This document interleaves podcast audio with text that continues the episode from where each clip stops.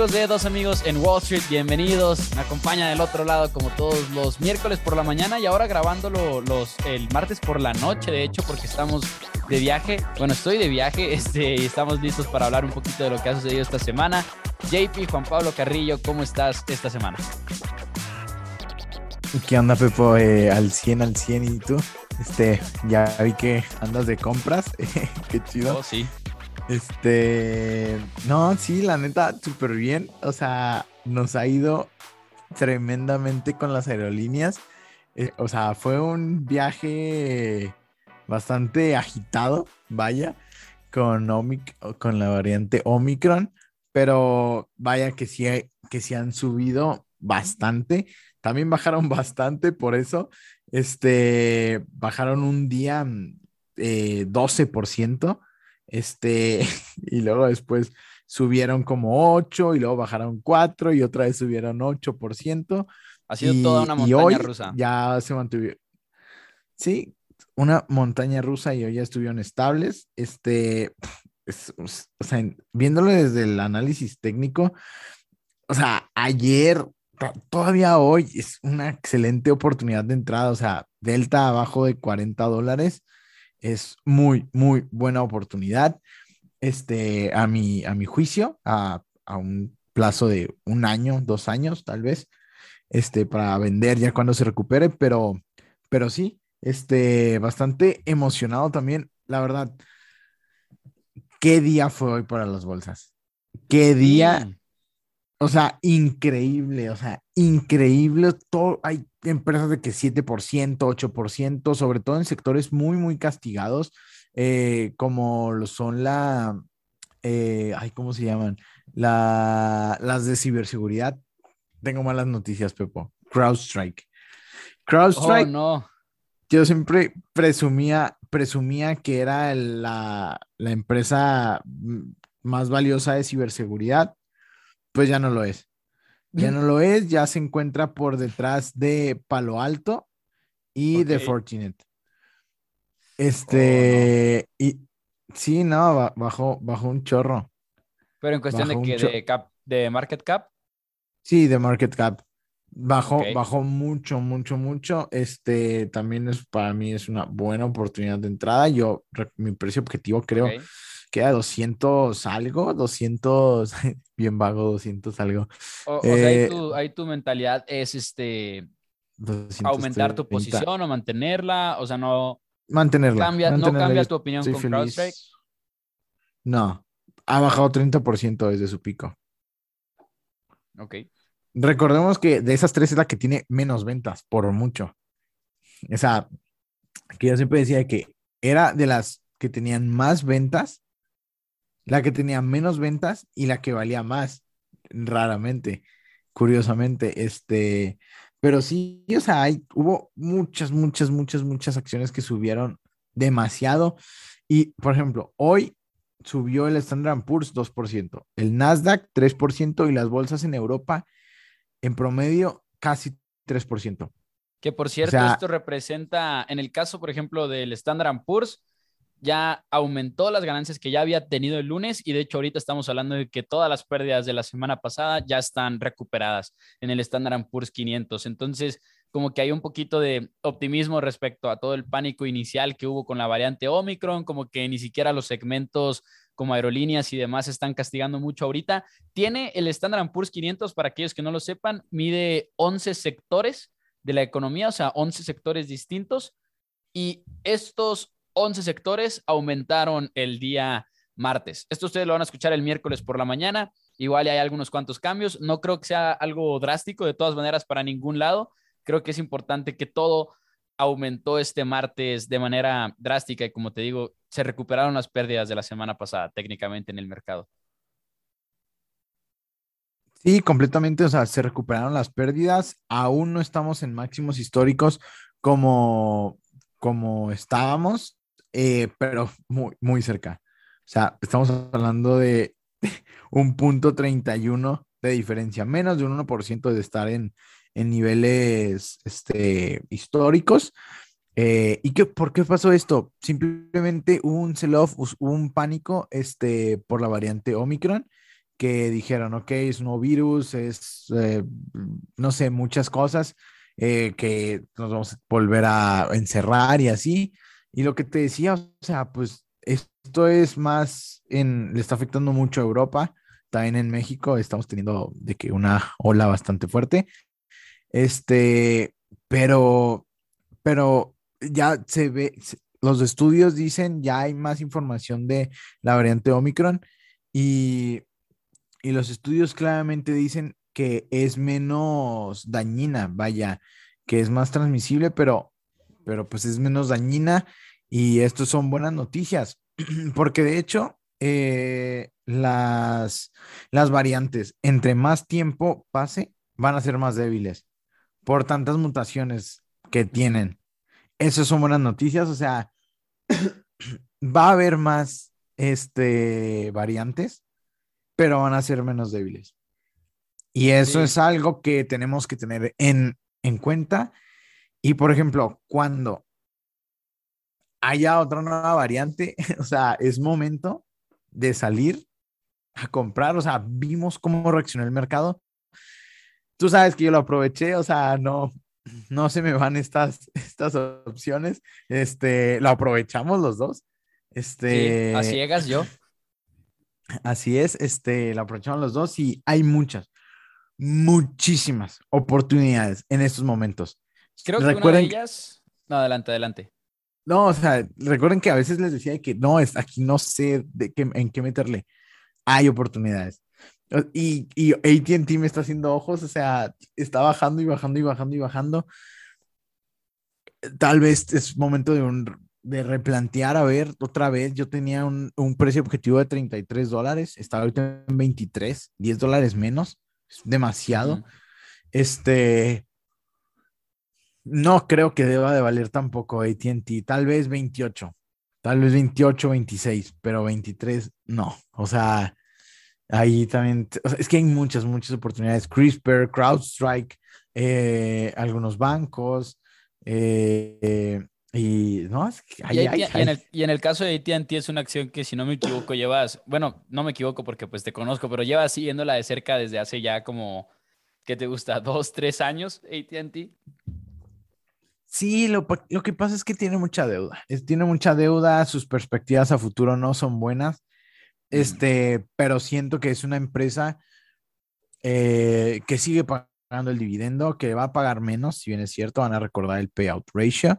Eh, pero, pero, o sea, ya evaluándolo en, en, que no tenga nada de crecimiento, mi análisis me da 28, 28 dólares, así con cero crecimiento, nada más con que siga haciendo lo que está haciendo. De que en este, este momento, si todo sigue en este igual, este momento, 28 dólares. 28 dólares por ahí, este, por ahí, eh, tal vez tengo que ser un poco más ruda, más rudo con la acción, este, para, ¿Tienes para que algo ahí? ¿Tienes, ¿Tienes alguna posición ahí? Eh, muy, muy poco, muy, muy poco. Este, es que el dividendo, el dividendo es bueno, o sea, ha bajado mi posición, creo que está ahorita en menos 20%, yo creo. O sea, bastante malo. Este, pero sí, yo sigo ahí eh, tratando de aprovechar el dividendo. Es un dividendo del 7%, Pepo. O sea, también. no sabía. Dividendo. O sea, sí, es que lo van a recortar a la mitad más o menos. Este, y el, ¿Es un corte drástico? Ajá, siento, siento que es un turnaround, completamente. Y de mí te acuerdas, o sea, en serio, estoy muy, muy seguro. Y recortar el dividendo, mm, ¿sabes por qué? Porque, pues, porque no, ya no lo quieren pagar, o sea, pues dicen que no, no hace sentido y se quieren enfocar en, el, en la, en eh, la salud financiera de, de la empresa más bien. Recortar, la deuda y crecimiento son sus objetivos. Ok, es que luego muchas veces creo que como si, tienes acciones en una empresa tienes que saber muy bien de que por qué se está recortando o por qué se está aumentando el dividendo, porque igual suena bien que se esté aumentando el dividendo, pero a veces es como, ¿y por qué no lo estamos reinvirtiendo también? Hubo una oportunidad, JP, que se, se presenta también con esta caída ahora el fin de semana por todo lo de Omicron que normalmente va muy en contra de la corriente y normalmente está como que aparte de todo el mercado de las acciones y demás, pero estoy pensando en criptomonedas y lo digo porque Bitcoin se cayó también este fin de semana y tuvo como una caída de 20%. Y uno diría de que, ah, sí, es Bitcoin, está en su rollo, anda como que en su pedo, ¿no? Y no, no tiene mucho que ver con lo que podríamos ver de las acciones. Pero estamos viendo que hay como ya cada vez más correlación entre Bitcoin y mercados, como por ejemplo Nasdaq, S&P, y eso es, y eso es algo relativamente nuevo. Yo quería agregar, yo, yo estoy muy interesado ahorita y ya te lo he platicado en alocar más o menos como 10% de mi portafolio en criptomonedas, Bitcoin y Ethereum, nada más. Y yo antes lo quería hacer como por tener un poquito de cobertura en el sentido de no de tener un activo que no tuviera correlación con el mercado, pero eso está cambiando últimamente al punto de que parte de los motivos por los cuales se cae Bitcoin este fin de semana es por lo mismo que se cae el mercado, ¿no? Este, preocupaciones de lo de Omicron, de lo de las tasas de interés, de riesgo de mercado, lo que dijo la Fed, o sea, lo, lo mismo que escuchamos con las acciones, también lo estamos escuchando ya del lado de criptomonedas, y esto igual y tiene que ver porque estaba viendo un estudio que dice que 26% de los inversionistas en Estados Unidos ya tienen algún tipo de holding en criptomoneda. Y es un número muy alto, 26% para Estados Unidos. O sea, ya no es como que, uy, si inviertes en criptomonedas, eres así como raro, sino ya, ya mucha gente es parte de su portafolio. Sí, It's a Thing ya se convirtió en una, en una, en un activo financiero respetable por muchos este, Incluyendo protagonistas como instituciones enormes como JP Morgan y, y cosas así. Sí, claro, claro, claro. Y también, no, es que, y qué bueno que, que dices lo de, lo de criptomonedas porque ya se me había olvidado.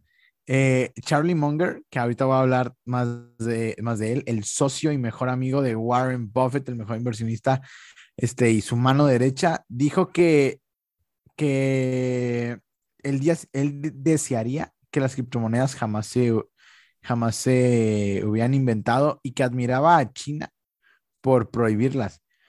Este, o sea, comentarios, recordemos que Charlie Munger tiene como 96 años, para él pues sí ya es mucha tecnología tal vez, este, otros tiempos. Y que toda su este vida y junto con Warren Buffett la filosofía siempre ha sido invierte en lo que entiendas. Por ejemplo, Coca-Cola, ¿no? Que siempre es el ejemplo que pone Warren Buffett, si no me equivoco, de que Coca-Cola pues, se va a seguir vendiendo, pase lo que pase. Sí, y siempre que está en sus juntas anuales tomando una Coca-Cola, este, le da como tres sorbos cada, cada hora. Marketing. No, sé, no sé cómo le hace, en serio, Pepo. O sea, en serio, los, los, sus, sus annual meetings, como cinco horas y ni siquiera se terminó una coca. O sea, hable y hable y habla y habla. No, no, no, es, es increíble. Que por cierto, yo creo, yo creo que es una recomendación para todos los que escuchan Dos Amigos en Wall Street y que les interese escucharlo en ese tipo de juntas. Aunque, pónganlo así, aunque sea de fondo, o lean, o lean la, los, los, los transcripts, como les dicen, porque la verdad lo vale. Sí. Tenemos que ir a Omaha, Pepo. Estaría muy chido. ¿Qué? ¿A conocerlo, güey, o qué? Sí. a entrevistarlo, güey, para dos amigos en Wall Street. Imagínate. Ok, pero ¿qué más, dijo, ¿qué más dijo Charlie Munger? Este. Ah, es que no me quiero meter en, en todavía. No, no, respecto, respecto a lo de. A lo no, de pues solo dijo eso. Dijo solo eso, este. Que, pues, que admiraba a China que las prohibiera y que. Y que desearía que. Que no las hubieran, este. Inventado. Y también este, otra noticia fue que la India no eh, prohibirá las criptomonedas, porque como que había una, este, pues sí, un rumor de que las iban a prohibir, pero no, India todo bien. Este, recordemos que India es como el, el, socio, el mejor socio de Estados Unidos, allá en, en Oriente. Este es como el, el más capitalista. Y pues se aproxima a ser una potencia mundial también India, así que pues hay que tener en cuenta lo que, lo que haga India. Ok. Y hablando, aprovechando lo de China como una transición, y creo que tenemos, ¿sabes qué tenemos que empezar a hacer? Tenemos que empezar a conseguir efectos de sonido para ciertos segmentos repetitivos, eh, repetitivos que igual y tenemos a veces en dos amigos en Wall Street, así como por ejemplo uno de Alibaba, uno de Elon Musk, cosas así. Pero mencionaste China y también teníamos noticias de Alibaba, si no me equivoco, porque JP, estoy, al Chile estoy preocupado ya con, con Alibaba. Estoy oficialmente preocupado. ¿Viste lo de Didi? Para aquellos que no lo hayan visto. Sí. Ya adiós de, de la bolsa de Nueva York. Ellos se habían listado en la bolsa de Nueva York y ahorita ya no están. Y como que una de las preocupaciones principales con Alibaba es que pase lo mismo, porque Alibaba cotiza en Nueva York y cotiza en Hong Kong. Y hay miedos de que, de que Alibaba se vaya de la bolsa de Nueva York. Y ahí sí ya sería así como, qué miedo para mí. Sí, este, tengo todavía dudas en, en por ejemplo, también cotiza en México Alibaba, ¿sabes? sí. Eh, no sé qué tanto le afecte de que a la de si deja de cotizar en Estados Unidos, si nos afectaría a nosotros aquí en México. Pero sí, eh, hay mucho, mucho miedo y esa es mi noticia que al parecer por fin tocó suelo en 111 dólares. Shot.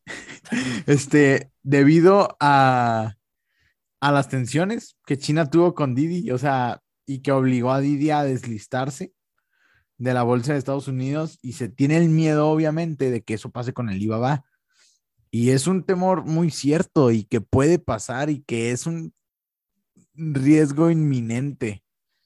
Y es una apuesta muy, muy riesgosa, con un alto rendimiento. Este, y recordemos, o sea, Alibaba está 60% abajo de su pico más alto en octubre de 2020. Que era, casi... lo tengo aquí en términos de dólares, estaba en 317 dólares, creo, el 27 de octubre, que fue su pico, y ahorita está en, en los 125 en los que está, pues. Sí, y subió, es que subió ayer 9%. Su price earnings, cada este vez que decimos el price earnings está más bajo, JP. Ya está. Su price earnings ahorita está en 17.69.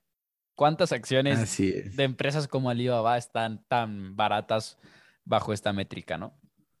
Y cambiaron los fundamentales, de hecho. Este, ya no, el crecimiento no está en el nivel que estaba antes. Este, de hecho, de hecho, eh, cambiarán, van a cambiar a su director financiero. Y también la compañía dijo que replanteará sus, replanteará sus estrategias de crecimiento en su negocio de e-commerce porque los nuevos competidores han logrado ganarse parte de su, su mercado. O sea, interesante, ¿sabes? O sea, y eso es Ya no es el monopolio. Las divisiones que les han quitado. And Group. O sea, ya no es el Amazon de China. O sea, es, está más peleado. Creo, creo que esa manera es una manera muy buena de ponerlo. Ya no es el Amazon de China. ¿Y qué piensas de tu posición en Alibaba? Eh, mm, pues voy a seguir ahí. Es, es que no, no, es que no sé, es que no sé y con más, estoy a nada de vender, o sea, en serio, y con, más con estas oportunidades que hay en el mercado. O sea, prefiero Más como por... costo de oportunidad que por falta de fe.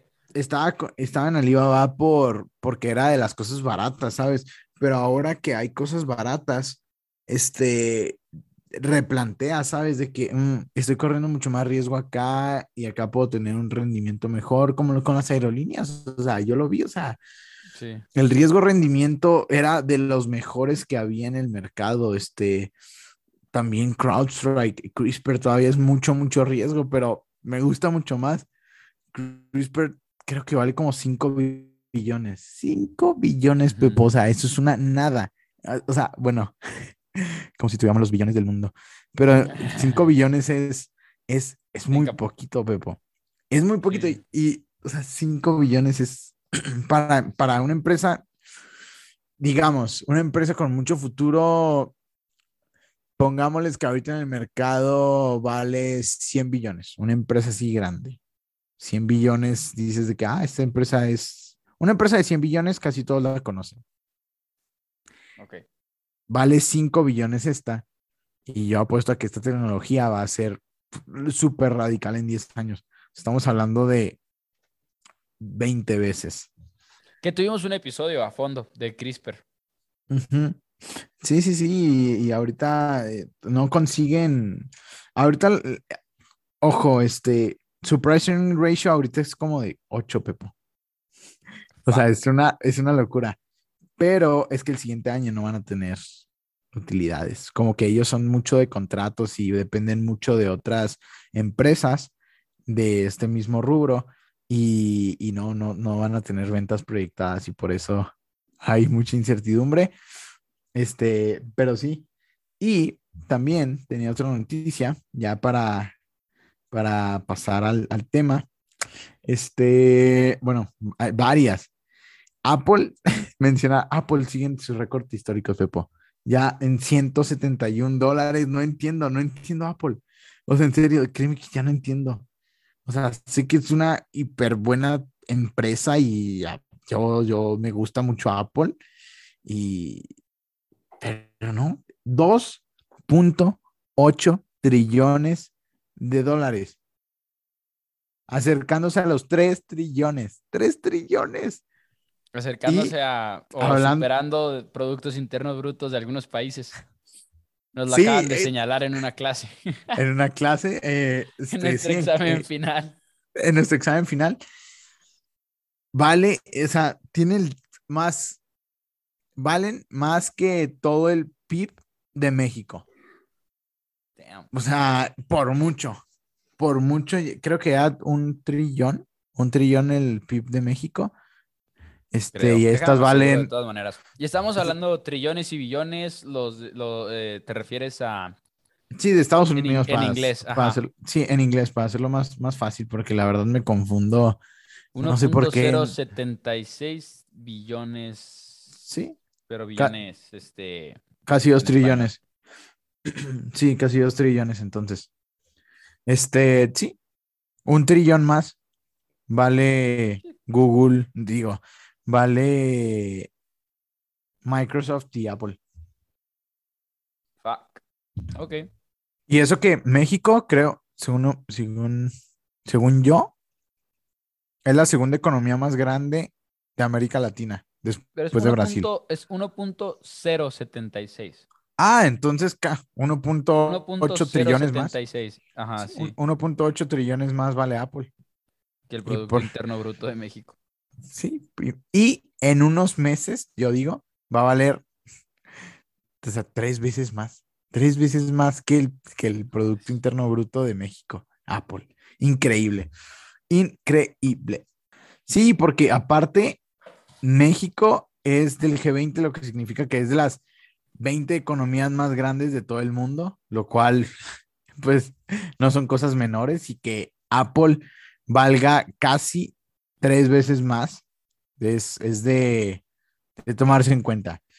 También en otros temas, hoy se reunió Biden y, y Putin, y Putin, este, y recordemos que Rusia ha estado queriendo invadir, tiene muchas, a Ucrania tiene muchas tropas ahí en la frontera de Ucrania y hoy, por eso era muy importante esta reunión y básicamente eh, dijo, dijo que, que, les puso un alto, que iban a subir, eh, que iban a proveer de defensa adicional, de material de defensa a los ucranianos y además del aparte de la que ya están proveyendo. Y, básicamente también le dijo de que pues que no van a dejar que invadan a, Ucrania y esto y también que les van a poner este tarifas y, y costos económicos para, para Rusia. O sea, pues sí, lo que hace Estados Unidos, este, si ve que algo no le gusta, pues amenaza con ya sea arma arma al, otro país o, pone este, aranceles o, un económicas, un clásico, pero pues la verdad está bien, o sea, pues no está, no está chido que te, que te invadan y... no, se, no se antoja. Sí, a veces este, la ONU no hace nada, pero pues ahí está. Sí. Estados Unidos siempre a la vanguardia. JP, no sé si tengas una noticia más o si quieres que pase a la pregunta que nos hicieron la semana pasada y como a manera de introducción de lo que vamos a hablar el día de hoy. Sí, rapidísimo. Intel hoy subió 3%. En el pre-market subió casi 7% luego de que hoy anunciaran que sacarán a la bolsa su negocio de sistemas de conducción autónoma. Recordemos que ya están en la conducción autónoma Intel. Eh, la empresa se llama Mobile Eye. Para mediados del siguiente año se espera que hagan su IPO. Se prevé que el IPO tenga una evaluación de 50 billones. Esto quiere decir que dentro de la evaluación que, que tiene Intel, 50 billones son por esta empresa. Este, y recordemos que la compraron en 2017 por 15 billones. Así que, uff, excelente inversión, casi tres veces este, lo, que, lo que valía este, en 2017. Y también la Comisión Federal del Comercio de Estados Unidos busca bloquear la adquisición de ARM, empresa oh, líder de tecnología de chips. Es, es, una em, noticia muy, muy importante porque pues, creen que va a ser un monopolio que, que puede hacer que muchas empresas se queden sin tecnología de chips, sin innovación. Eh, y pues fue un fue una muy buena iba a ser una muy buena compra para Nvidia, pero tal vez no los dejen. Este, pero pues a ver qué pasa, a ver qué pasa, por lo general, por, por lo visto ya se debe descontar eso, se debe descontar eso que, que no va a suceder, es muy, muy improbable que suceda porque pues ya está el gobierno ahí, ahí metido. Y que es, muy entendible porque se han convertido en un recurso en el cual si le bloqueas el acceso a, a los demás a los chips, pues estás poniendo una barrera muy fuerte, ¿no? Sí, claro. Y recordemos, ya está en 800 billones, ¿eh? Nvidia, acercándose a los, al, trillón. Al, trillón. Este, y hoy subió 8%. o sea, hoy subió todo un chorro. Este... Creo que Nvidia es así como, pues como tú dices, de que funk debería de seguir siendo funk, pero la N de Netflix debería de ser la N de Nvidia. Sí, o sea, pues es que Netflix no entiendo qué hace ahí, o sea, pues no. No. Ah, Chile. Envidias. Sí, o sea, pues no, no, no, no hay comparación de envidia con, con Netflix. Pero, Pepo, pues ya esas son las noticias que me parecieron eh, más relevantes. Si quieres, ya le damos al, al tema. Sí, y antes de eso, nada más al mandarle un saludo al buen Ricardo Ruiz, que nos acaba de mandar también un mensaje. De hecho, justamente el día de hoy que dice, tengo poco escuchando sus podcasts en Spotify, son muy divertidos e informativos. Muchísimas gracias a Ricardo y gracias por escucharnos a través de Spotify y de iTunes. Los invitamos, por cierto, a que se suscriban al canal, pero además Jack Warsaw nos mandó la semana pasada, nos mandó eh, un mensaje también similar de que de apoyando al programa y le agradecemos también y dice, por otro lado, me gustaría que le echaran un ojo a los ciclos de mercado y quizá hablaran de ello. Me refiero a que en los principales índices Estamos en la última fase y es muy posible que se acerque el bear market, el bear market más grande de la historia. Los felicito por su gran programa. Saludos. Muchísimas gracias a Jack, primero que nada. Y sí, creo que una vez llegamos a mencionar los ciclos de mercado, JP, pero queríamos darles la, la repasada y quizá al final nada más mencionar un poquito de la situación en la que estamos actualmente, porque se ha convertido en un mercado difícil de interpretar, creo yo. Sí, claro. Este, pues recordemos, eh, el ciclo económico pasa siempre en determinado tiempo, es normal, siempre va a pasar. Por eso es un ciclo. E, exacto. Mejor descripción no pudiste haber dado. Este, recordemos que hay un auge. Un auge es cuando hay euforia, cuando todo está uh, por los cielos este, y luego después entra la recesión.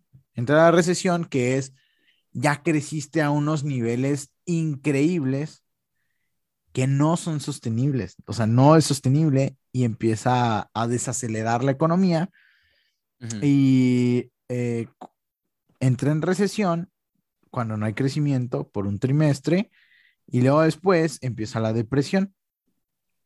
La depresión este, es difícil que haya depresiones, este, pero pues por, se pueden ocasionar por varias cosas.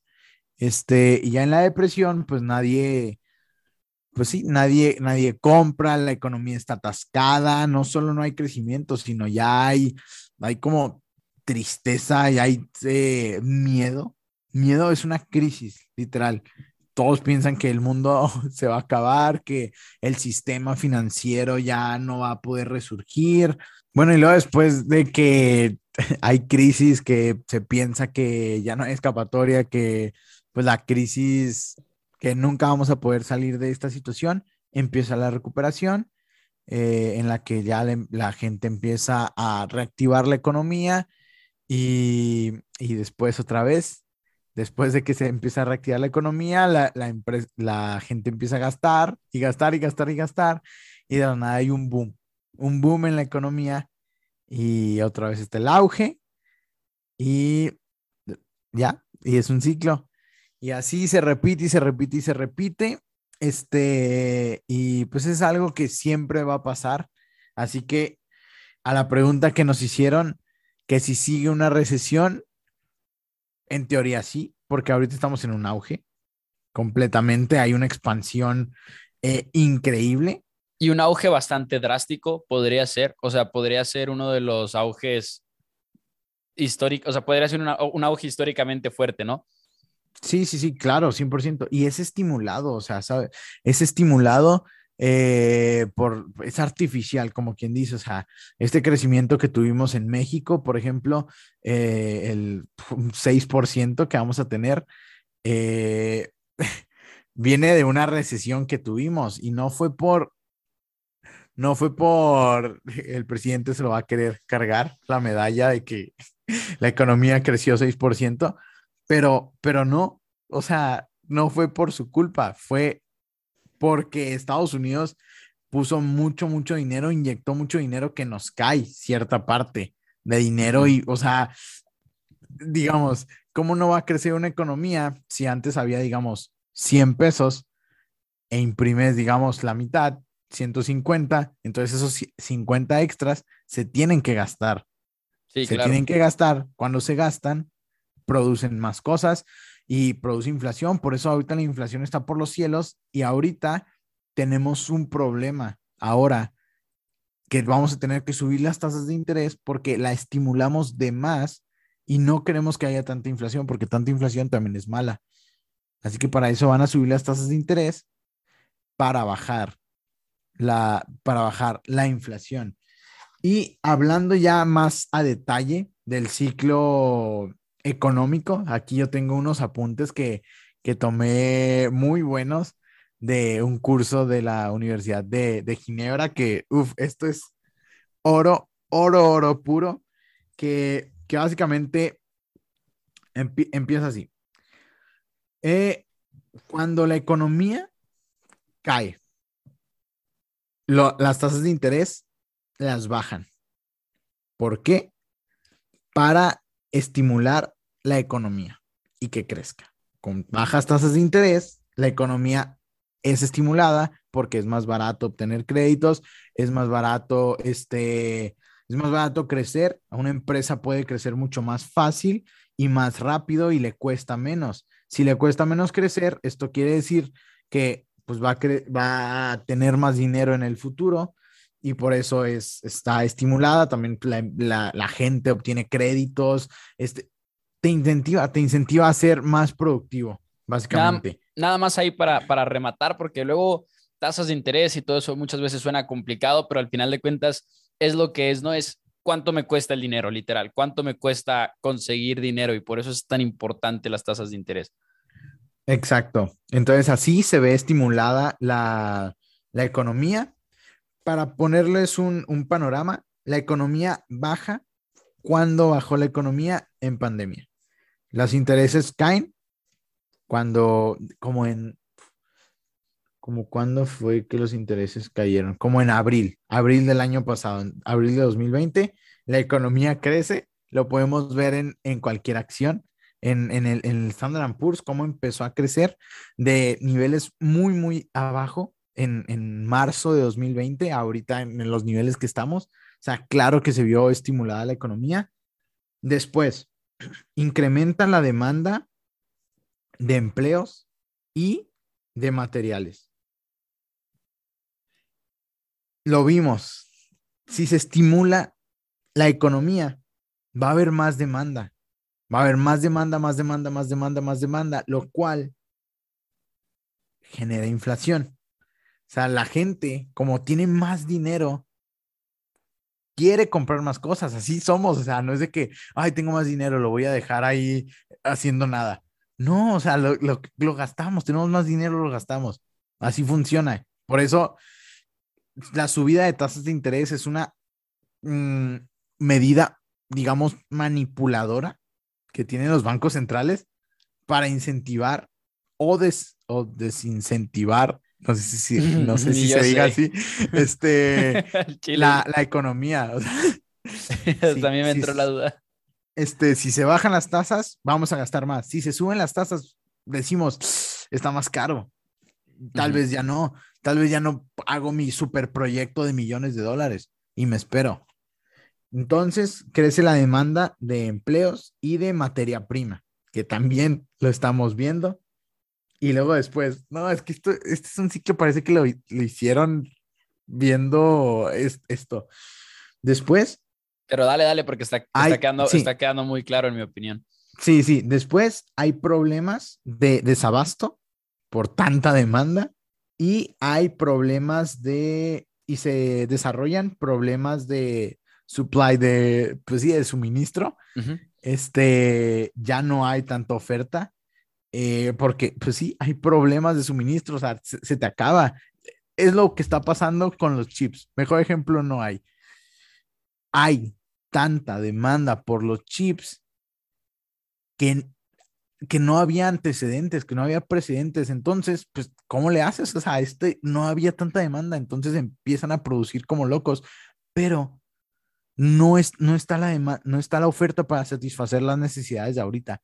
Y en 2022, cuando estén las plantas de Intel, cuando esté la planta de, de Taiwan Semiconductor Manufacturing,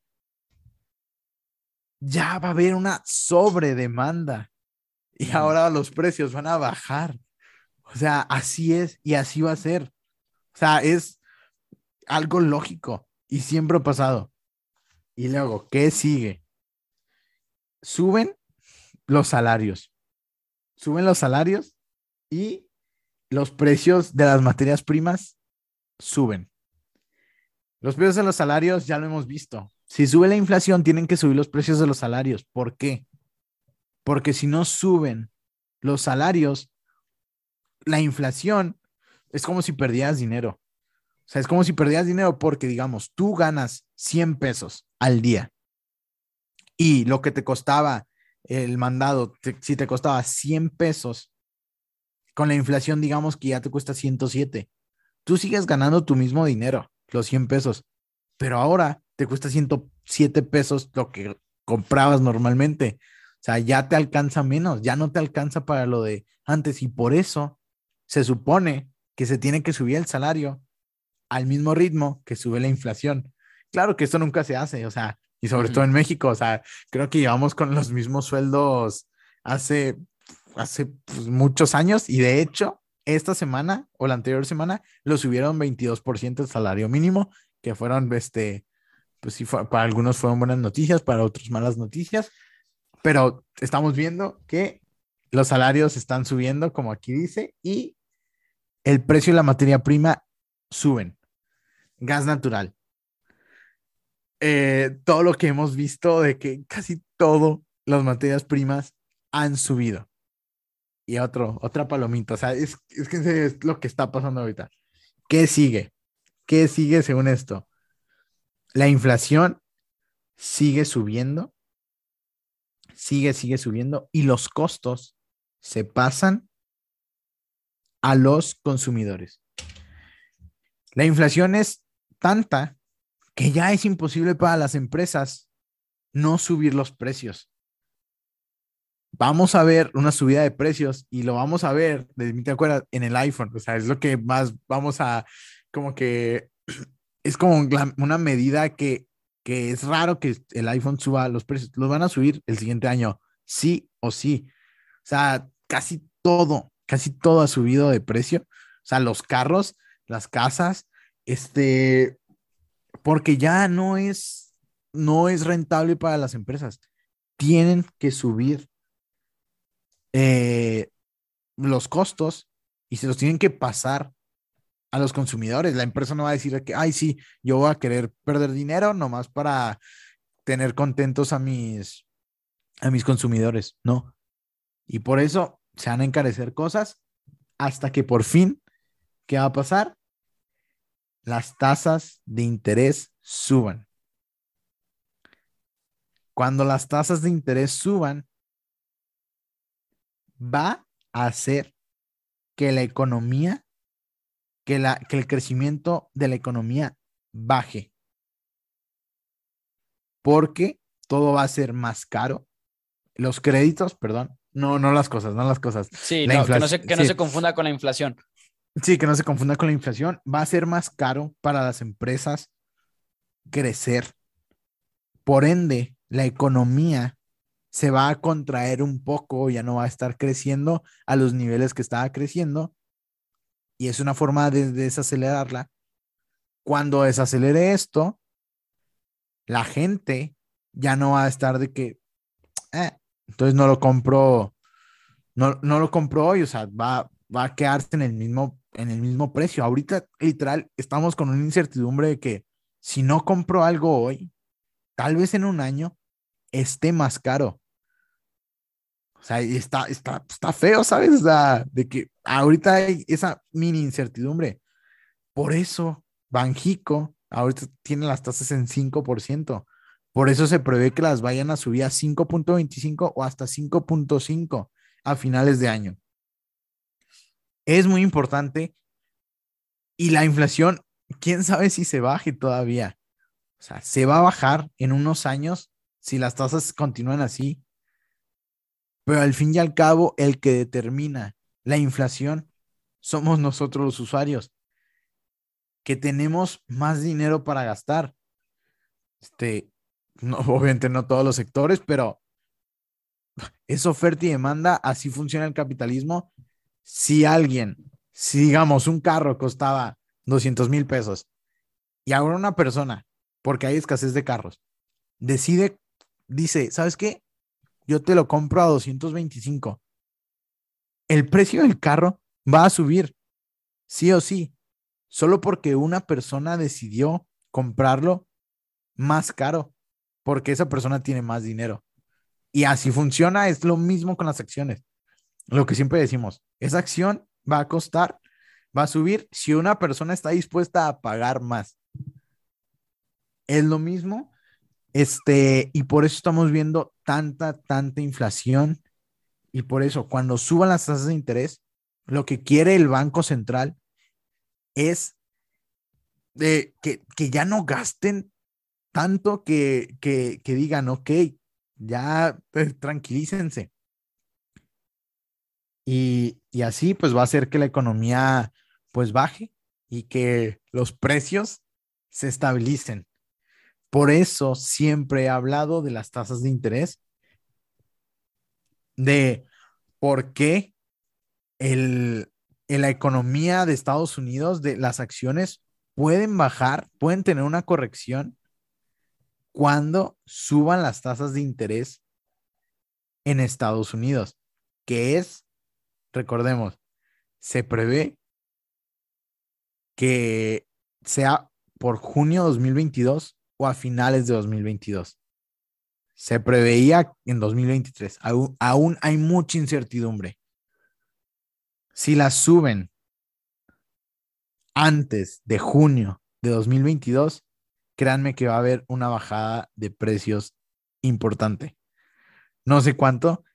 No estoy eh, de acuerdo con que vaya a ser la mayor este, eh, caída de, de la historia, este, pues sí les aseguro que, por ejemplo, la mayoría de los youtubers que a veces que, salen, que se dedican a, dar un update, cuando todas las cosas están bien, dicen que todo está bien. Y cuando las cosas están mal, dicen por qué están mal. O sea, hay que saber anticiparse. Este, y por eso ahorita es momento de cautela. que cuando suban las tasas de interés el siguiente año de Estados Unidos, puede bajar la bolsa, puede haber una corrección, un 10%. Este, y pues esa es la incertidumbre, por eso siempre digo, compren empresas baratas que cuesten, que cuesten bien, que cuesten lo que, lo que deberían de costar, para cuando pase esto, su empresa es como, digamos, eh, un termo. Un termo, tú sabes que cuesta 100 pesos y siempre ha costado 100 pesos. Tú ya lo tienes súper estudiado. Los, los termos, toda mi vida han costado 100 pesos, solo suben la inflación, bla, bla, bla. Y ahorita hay escasez de termos y dices de que, uff, tengo que comprar ese termo.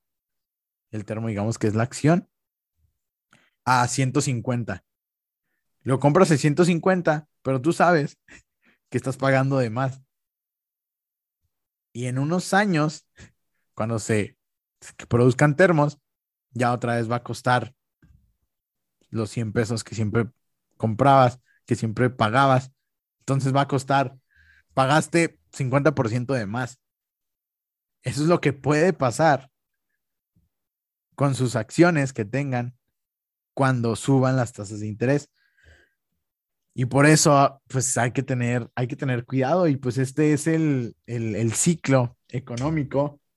Y también este, aquí tengo un diagramita que a ver si, si le sirve, eh, de, de, cómo se llaman los, las, eh, eh, los momentos en diferentes situaciones económicas.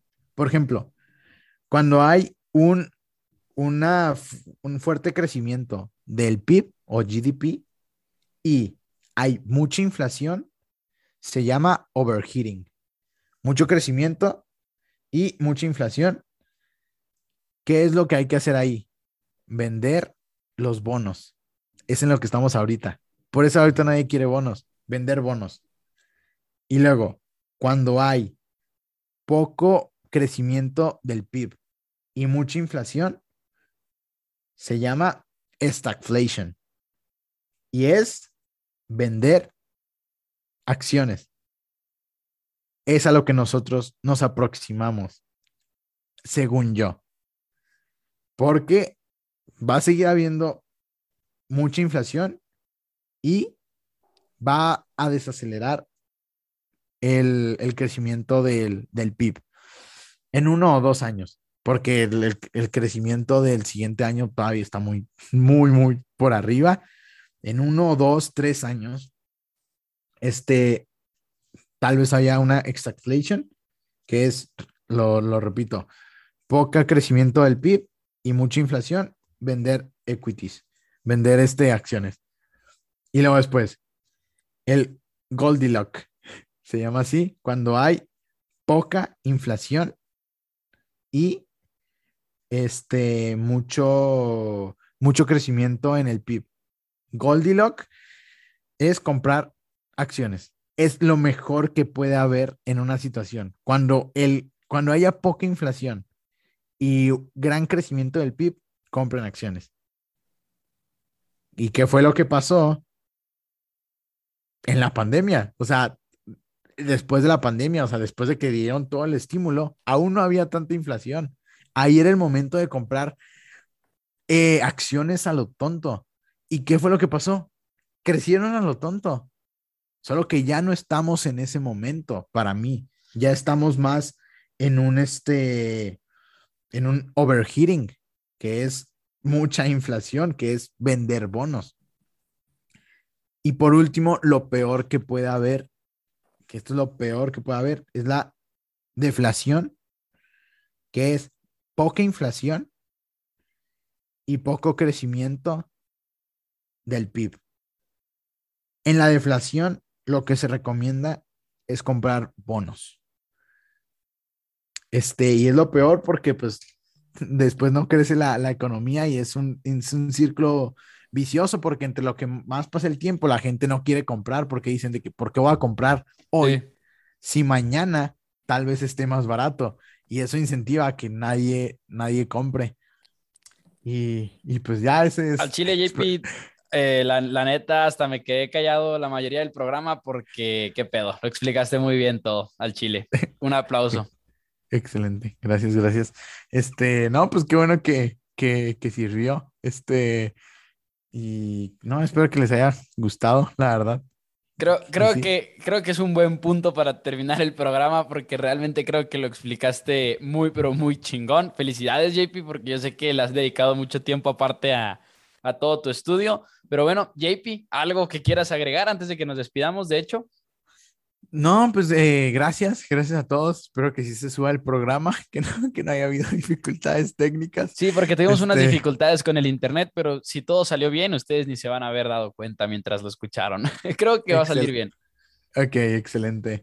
Y no, pues nada, pues muchas gracias. O sea, en serio, mándenos sus dudas. O sea, nosotros felices de resolver cualquier duda. O sea, para eso estamos, para ayudar, para que no se sientan solos este, porque en serio, yo sí empecé viendo muchos videos de YouTube de que, ah, este tipo sabe mucho, este, este, no sé lo que sea, y luego como que me di cuenta de que siempre, o sea, es muy difícil en este no, negocio, en esta, en esto de las inversiones, no ser una oveja, no seguir a todos, porque en serio, ver, el, ver la bolsa día tras día, si va bien, te pones de buen humor. Si va mal, te pones de, de, mal humor. Bueno, no de mal humor, pero pues sí te, te bajoneas. Sí, sí, sí. Sí, y, y a veces es, es, bueno, como decía Peter Lynch, de que salirse, salirse de, de, de, de, del entorno para pensar con claridad, porque a veces cuando te adentras mucho, no piensas con claridad y sigues a todos. Pues tú sabes, JP, por ejemplo, cuántas veces me preguntas de que cómo va, no sé, Rocket. Ustedes saben que tengo mi inversión en Rocket. Y te digo, al Chile no sé, no he checado. Sí. Sí, sí, sí, 100%. Este, también la tienen que checar de vez en cuando. Cada ah, trimestre, yo Creo, cada trimestre yo creo que está, que está bien. Este, y, ver los reportes y incluso si tienen el tiempo de escuchar los earning calls, yo creo que eso también es algo súper importante, todo eso. Y quisiera cerrar con una noticia que no la dije porque la estaba guardando ahorita. Charlie Munger, Charlie Munger, el, el, el, mejor amigo socio de Warren Buffett, este dijo que el mercado ahorita está más loco que en la burbuja del dot com del 2000. Dijo que las valuaciones, hay algunas empresas que no están, este, tan alocadas como en ese entonces, que concuerdo, pero que el mercado en sí está más loco, está más sobrevaluado y él eh, hace hincapié al, al, price earning del Standard Poor's, del mercado en general, que ahorita está en 20.4 y el promedio de 10 años es de 16.6. Y es lo que dice un experto que tiene más de 90 años mm este, que ha visto, hay que valorar mucho, mucho la sabiduría de estas personas que han vivido 90 años y llevan toda la vida en esto. Muchas veces, pues, pecamos de, de, de, de, creer que sabemos muchas cosas con nuestros pocos años. Este, y a veces, pues, el mercado te, te da la razón y, y, y, te alzas y dices de que, uff, un chorro. Pero nunca voy a cansarme de repetir y como que es, es mi frase que me hace volver al, al piso y decir de que, ok, piensa en las cosas. Todos somos unos genios en un bull market. Este, pero cuando las situaciones se ponen feas es cuando es cuando se demuestra quién, quién tiene la razón. Este, ya vimos algunas evaluaciones que bajaron mucho algunas empresas que, que bajaron mucho. Este, y pues sí, básicamente es lo que dice el, el, el, el, uno de los mejores inversionistas también del mundo. Este, y sí, efectivamente, como nos preguntaban, lo que sigue es una recesión. O sea, sí. es lo que sigue. No sabemos cuándo.